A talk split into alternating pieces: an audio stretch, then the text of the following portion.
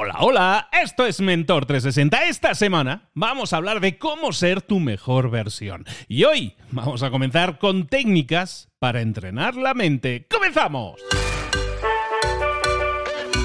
Muy buenas a todos, soy Luis Ramos, esto es Mentor 360, acompañándote como siempre con los mejores mentores del planeta en español, siempre para tu desarrollo personal y profesional. Semanas temáticas, de lunes a viernes nos enfocamos en una semana en una temática que te pueda servir en eso, en el desarrollo personal y profesional. Y hoy vamos a hablar de un tema, bueno, esta semana iniciamos todo un tema que es tu mejor versión, cómo ser tu mejor versión, cómo desarrollar esos skills, esas habilidades que te pueden hacer ser un mejor versión de ti. Hoy vamos a hablar de la mente, hoy vamos a hablar de técnicas para entrenar la mente. ¿Por qué? Porque si las entrenamos vamos a tener un cerebro imponente, vamos a tener un cerebro que va a controlar mejor nuestro cuerpo y también nuestra vida y de hecho hasta nos puede permitir prevenir más enfermedades y desarrollar una capacidad mental extraordinaria. ¿Y para qué? ¿Para qué? Pues para ser mejores en lo personal y en lo profesional. Crecimiento total, crecimiento completo. Oye, vamos a hacerlo con un mentor, pero un mentor, súper mentor. Ya ha estado con nosotros en el pasado y nos ha hablado mucho de cómo entrenar la mente, que es uno de sus últimos libros, y vuelve para hablar de cómo entrenar la mente y ser una mejor versión de nosotros mismos. Fernando Botella. Fernando, ¿cómo estás, querido? Hola Luis, muy bien, encantado de nuevo de estar aquí contigo en este nuevo episodio. Veamos con algún ejemplo, ejemplifícanos un poco cómo podríamos visualizar todo eso que era un marco teórico que estábamos viendo ayer, cómo podríamos entender eso en la práctica e incorporarlo a nuestra práctica diaria. Pues eh, un ejemplo que me viene ahora a la cabeza sería muchas veces lo que nos pasa a algunos que somos padres o madres con nuestros hijos. Creo que es una forma fácil de poder entenderlo y de comprender desde ahí ciertas técnicas, ¿no? que es un poco lo que queremos centrarnos hoy. Imaginaros que entráis en la habitación de vuestra hija, vuestra hija por ejemplo, ¿eh? y decís algo así como al ver cómo está todo por ahí, hecho un desastre, ¿no? todo tirado por la habitación. Vosotros como padres o como madres decís algo así como, mi hija es un puro desastre. Claro, si tú te quedas con ese primer pensamiento, pues obviamente llegará un momento en que tu hija, y sobre todo después de haberlo repetido varias veces, te dirá papá o mamá, pues ya lo sabes, soy un puro desastre. Es decir, ya está, ¿no? Pero fíjate que lo que yo te proponía y lo que yo decía ayer en el primer episodio era que te preguntases si es verdad. Imagínate a ti como papá o como mamá que dices, mi hija es un desastre al entrar en su habitación. Y de momento te haces esta pregunta, ¿es verdad que es un desastre? Hombre, a lo mejor te contestas, no, no, no siempre, no siempre es un desastre. Lo que quiero decir es que deja todo por ahí muchas veces. Otro pensamiento nuevo. Deja todo por ahí tirado muchas veces. Hazte la siguiente pregunta. ¿Es verdad? A lo mejor te contestas, bueno, no siempre, no tantas veces, pero es verdad que el otro día me encontré su habitación hecha unos zorros y hoy otra vez. Entonces hazte una pregunta. ¿Hoy otra vez y el otro día? ¿Es verdad? Y a lo mejor llegas a la siguiente conclusión. Es normal, mi hija es una adolescente y son así algunos días, no es tan grave. Entre la primera vez que has pensado, mi hija es un desastre, hasta el último pensamiento que ha sido, es un adolescente, es normal que esto pase, yo también lo hacía, no es tan grave, lo cual no quiere decir que no tenga que hablar con ella, ¿eh? hay un cambio importante, solamente porque tú te has hecho la siguiente pregunta. ¿Es verdad? Es un ejemplo fantástico para comprender que las técnicas fundamentales de entrenamiento de nuestro cerebro tienen que ver, como decíamos ayer Luis, con cuestionar la forma en que nosotros observamos, quiero introducir esto nuevo, la forma en que nosotros observamos la realidad que vivimos. Y aquí es la clave, ¿por qué? Porque nosotros podemos disfrutar de una vida mejor, más agradable, y también hacerle una vida mejor, más agradable a la gente que vive con nosotros, en la medida que tenemos una capacidad mejor de interpretar las cosas que suceden en nuestro día a día. Y esto es producto, resultado de la interpretación de nuestra mente. Así que hoy, para aprender técnicas, uno de los elementos fundamentales es aprender a interpretar lo que nuestra mente nos dice, desde la capacidad perceptiva de relacionarnos con la realidad que vivimos. Este ejemplo creo que es muy válido, pero ¿cuántas veces no nos levantamos? Imaginaros, ¿no? Una mañana, 5 de la mañana, tengo que coger un vuelo, me quiero hacer un café, abro el bote del café, no queda nada de café. Y lo primero que digo es, ¡jo! Esta tía ya ha gastado el café y no ha comprado café. ¿Cómo me deja así sabiendo que me tenía que ir a las 5 de la mañana? ¡Wow! Y puedo empezar a pensar. Cuántas cosas, ¿verdad?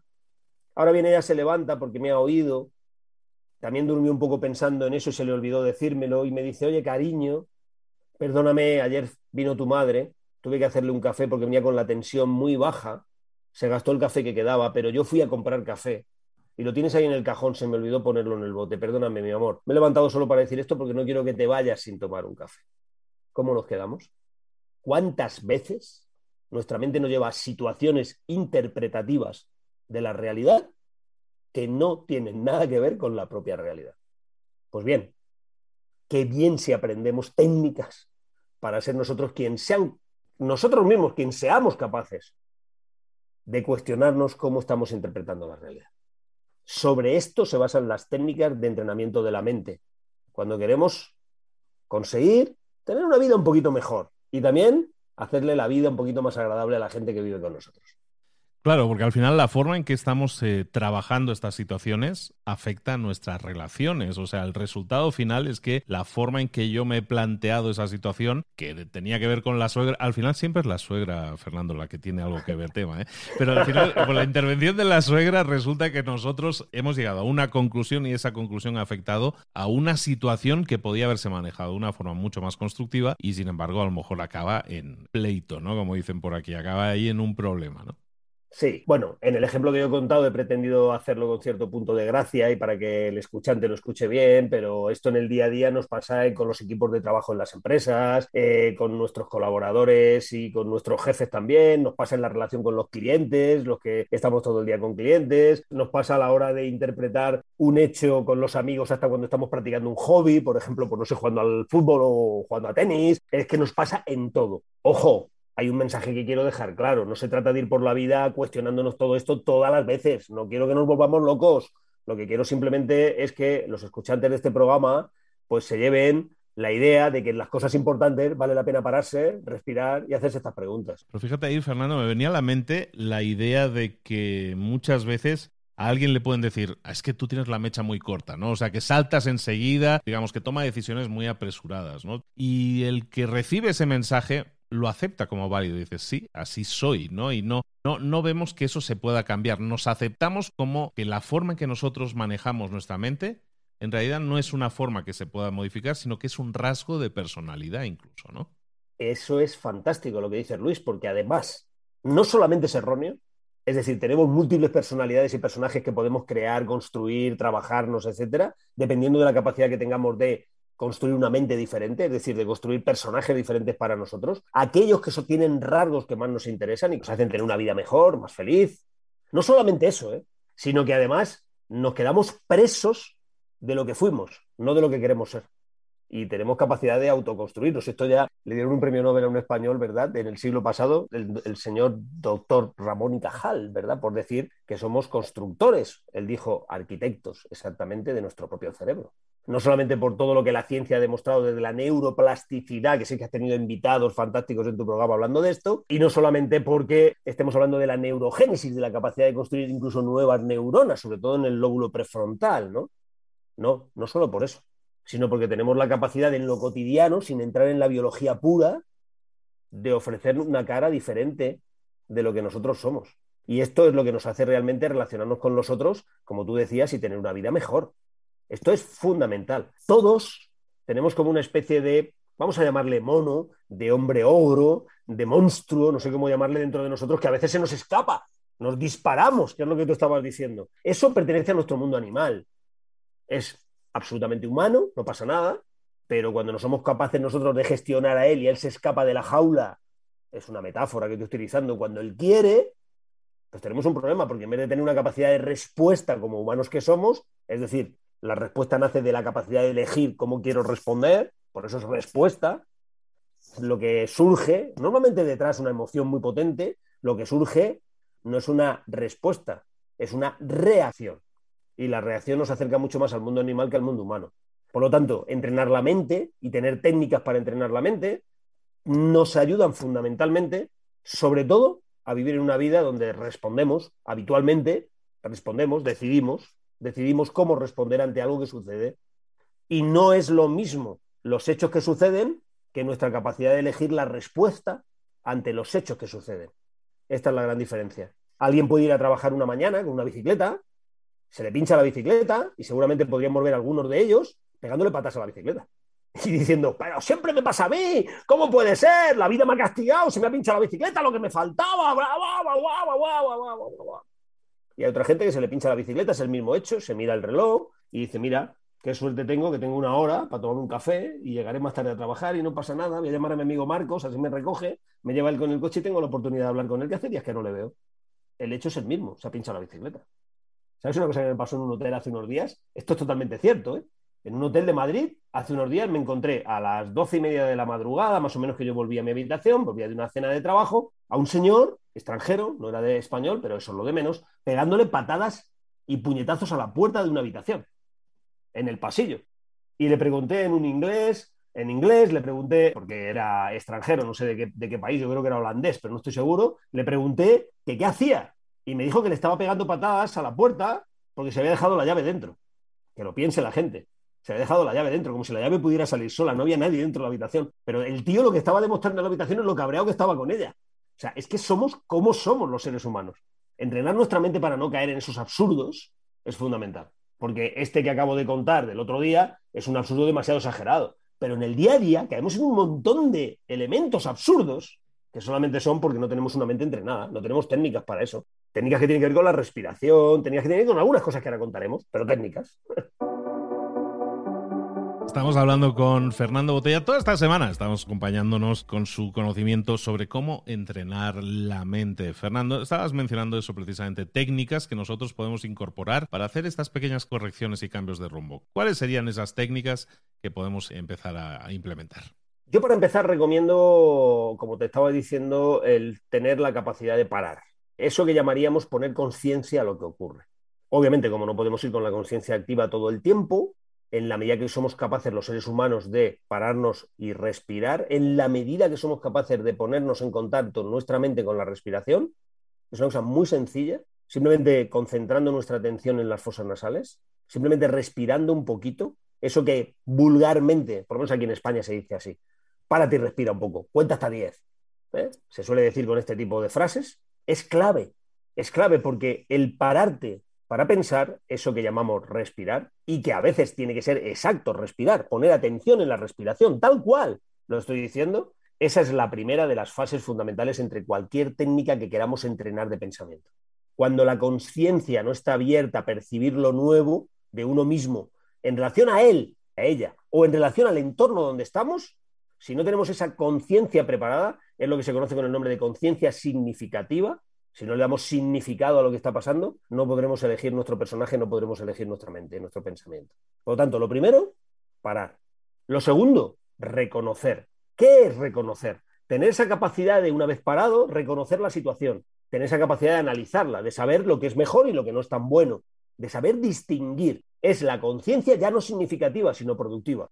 Es tomar decisiones desde los datos que observamos a veces será perceptivamente, otras veces tendremos más información de lo que está ocurriendo. Y desde ahí es de donde creamos el pensamiento. Desde ahí es de donde elegimos qué pensar. Lo tercero, por lo tanto, es tener una mente entrenada, como ya dije, hacernos las preguntas adecuadas para tomar la mejor decisión. Por lo tanto, lo podríamos contar como una especie de proceso de tres fases. La primera, la conciencia significativa, la respiración, el parar para observar. Lo segundo, la observación propiamente dicha o conciencia productiva, la capacidad de decidir adecuadamente, de elegir, que es la libertad mayor que tenemos los humanos, porque Luis, si tú y yo estuviéramos ahora físicamente en la misma sala, tú podrías tener una pistola y matarme si tú quisieras, pero lo que no podrías impedir, si yo quiero, es que yo me muera riéndome, porque eso lo elijo yo. Y lo tercero es la acción, es la valoración de la acción, es la capacidad de, con buenas preguntas, como decíamos, y otras formas de atender a nuestra propia mente, crear y elegir esa persona, ese personaje, ese modo de responder, no de reaccionar, que nos hace realmente humanos. Cuando hablas de este tipo de ejercicios, Fernando, por ejemplo, estamos hablando de algo que vas a aplicar en el momento en que detectes que se está disparando ese temor que decíamos ayer, o esas dudas, o esa situación. Esto, como todo hábito que nosotros tenemos que incorporar, requiere de tiempo. ¿Cuánto ¿Cuánto tiempo tú, según tu experiencia, puedes calcular que nos lleva a hacer esto de forma, de alguna manera, inconsciente, de forma casi automática?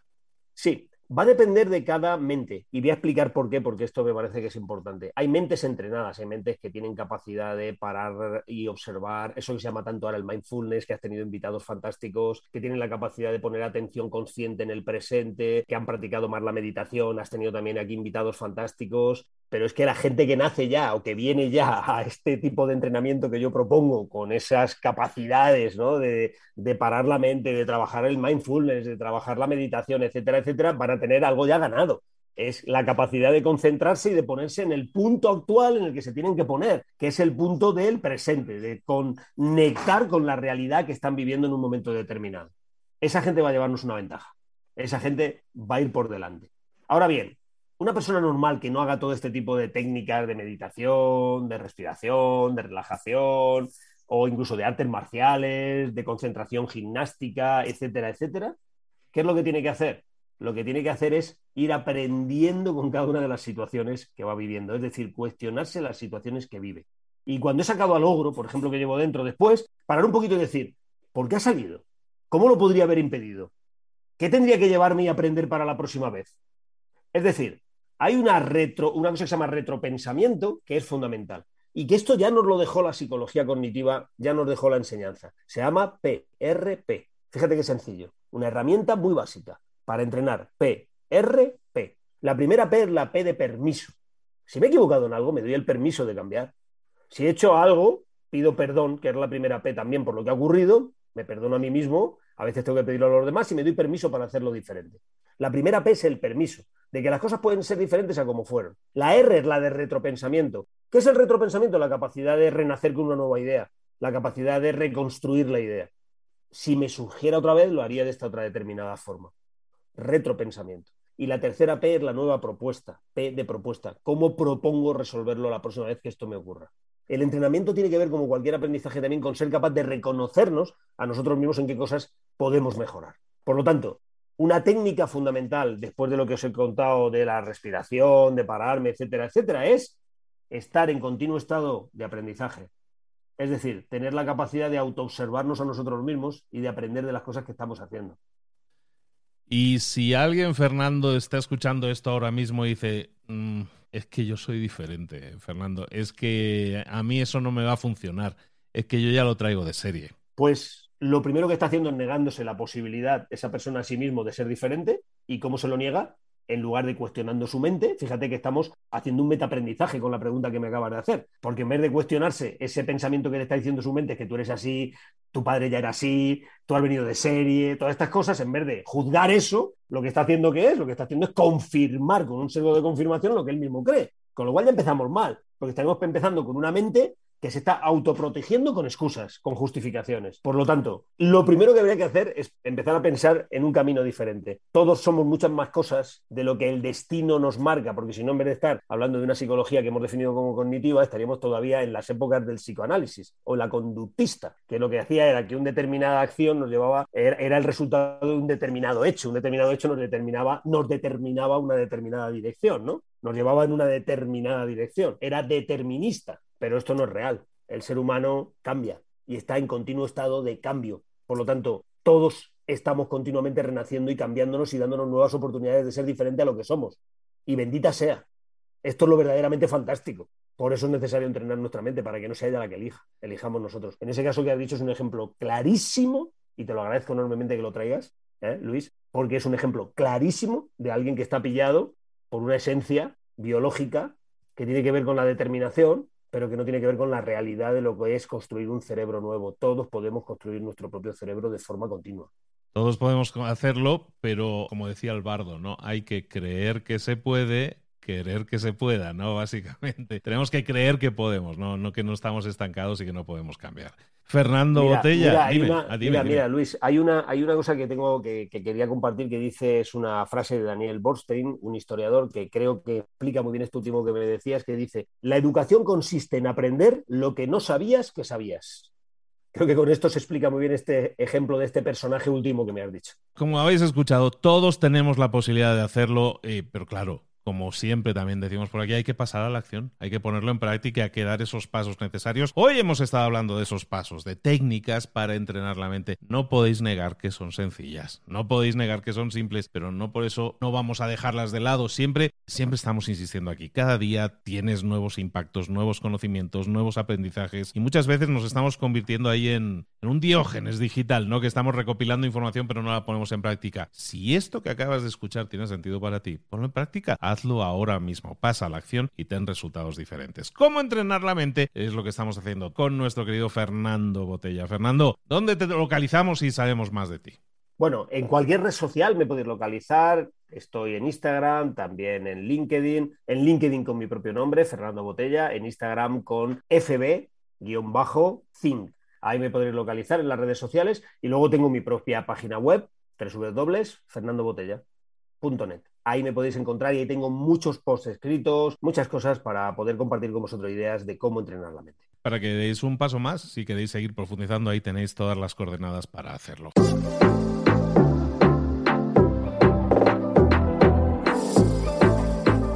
Y ahora pregúntate, ¿en qué quiero mejorar hoy?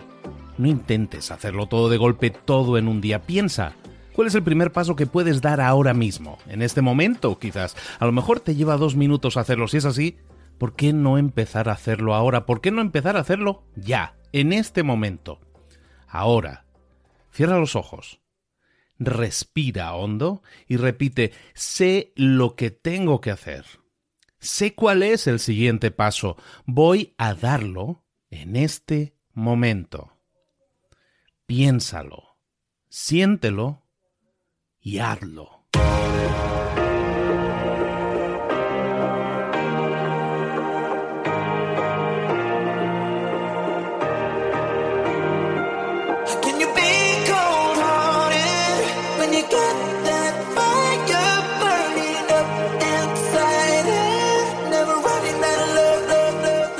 Cosas de las que hemos visto hoy ya las sabes. La mayoría del conocimiento que compartimos aquí ya lo sabes. Sabemos lo que tenemos que hacer, sabemos lo que tenemos que evitar, lo que no tenemos que hacer, todo eso ya lo sabes. El único problema es que no lo ponemos en práctica, no pasamos a la acción y es ahí donde te necesito a ti y a tu compromiso. Si una sola de las ideas que hemos comentado hoy resuena en ti, te llama a ponerla en práctica, entonces, define el paso más pequeño posible, el gesto más mínimo, y hazlo ahora mismo.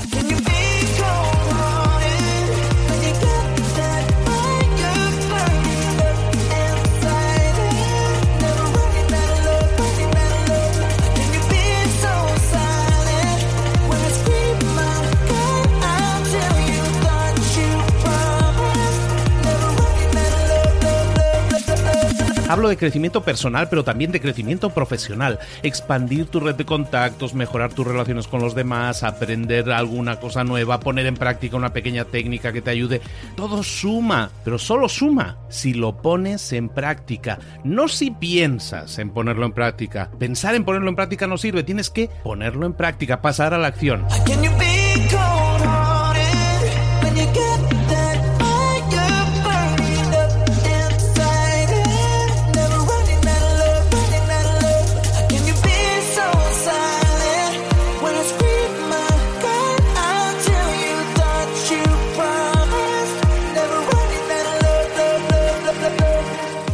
De este ingrediente secreto también. El ingrediente secreto es la actitud. Tu actitud. Tu actitud transmite. Si sales a la calle con ganas, la gente lo va a notar. Si sales a la calle sin ganas, la gente también lo va a notar. El mundo está ahí fuera, te está esperando, por lo tanto sal ahí fuera, sal a la calle y sal con ganas, sal con actitud. No esperes a mañana, ya sabes lo que tienes que hacer y ya sabes que lo puedes hacer hoy. No veas pasar la vida, vive la vida.